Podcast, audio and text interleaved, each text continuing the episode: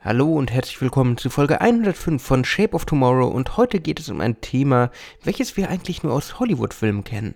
Braucht künstliche Intelligenz Emotion? Shape of Tomorrow.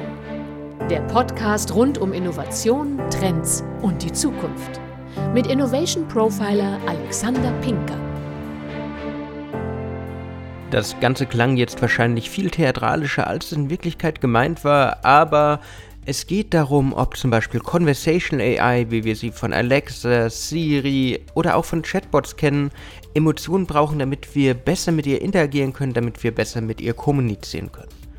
Wenn man sich momentan anschaut, was es da draußen an Unterhaltungs-KI, wenn wir es mal so nennen wollen, gibt, das ist etwas enttäuschend. Meistens versteht sie einen nicht oder sie antwortet einfach relativ trocken und emotionslos, ich habe sie nicht verstanden oder ähnliche interessante Aussagen. Und jeder, der jemals probiert hat, mit seinem Handy, mit seinem Smart Speaker, mit seinem Smart Home oder mit einem Chatbot in einem Kundenservice zu sprechen, der weiß, wovon ich spreche. Verständnis ist nicht immer da und gerade wenn ich Kundenservice-Anrufe tätige und dann den Bot auf der anderen Leitung habe, ich auf 180 bin und dann zurückkommt, bitte sagen Sie Ihre Nummer langsamer, da denkt man sich dann irgendwann auch, um Gottes Willen, kannst du nicht ein bisschen empathischer sein. Ja, es ist immer noch eine Maschine, aber wir Menschen lieben es, Maschinen zu ja, personifizieren, mit bestimmten Eigenschaften zu kombinieren.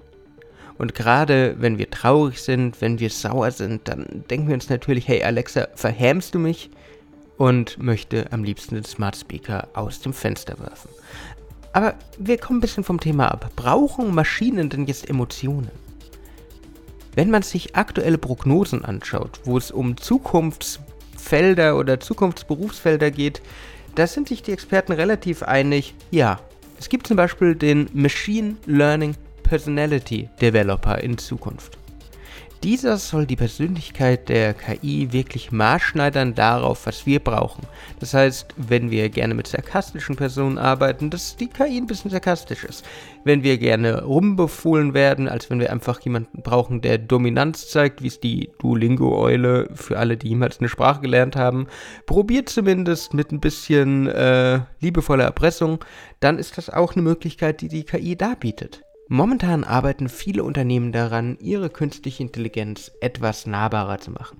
Beispielsweise hat Amazon Alexa jetzt ein bisschen Emotionen, zumindest im englischsprachigen, eingepflanzt, damit sie andere Betonung hat, damit es nicht dieses ja, ich spiele für dich, du hast einen Timer ist, sondern dass man ein bisschen mehr Mitgefühl drin hat, dass man mehr Schwankungen in der Stimme hat.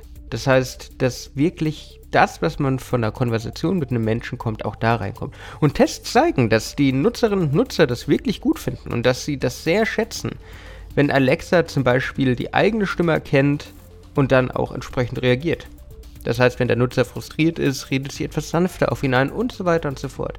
Und auch andere Unternehmen gehen in die Richtung. Wenn man sich anschaut, was Nvidia beispielsweise Ende letzten Jahres präsentiert hat für ihre Conversational AI, für ihre Sprachassistenten, da ging es ums Aussehen, dass man beispielsweise Avatare im Metaverse oder auf dem Handy hat, die auch Mimik und Gestik haben, die auch auf einen reagieren, die noch mehr Emotionen reinbringen, die uns helfen, besser mit den Maschinen zu interagieren, als einfach nur auf ein Display zu starren oder in ein emotionsloses Robotergesicht. Das ist total spannend gewesen. Ein Video hat zum Beispiel ihren äh, Gründer Jensen Huang als äh, virtuellen Avatar nachgebildet. Sah sehr niedlich aus, tatsächlich wie er auf dem Tisch stand.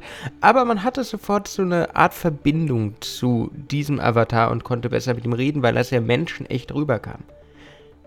Aber das ist, glaube ich, auch das, was wir brauchen. Wir wollen nicht, dass die Maschinen dem Menschen zu ähnlich sind. Weil dann sind wir im Uncanny Valley, in diesem Gefühl der Unvertraute, in diesem Gefühl dass hm, irgendwas stimmt hier nicht.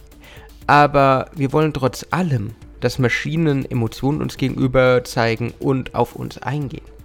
Das zeigen zum Beispiel auch Unternehmen wie Soul Machines. Und dieses Unternehmen könnt ihr euch wirklich mal ähm, anschauen.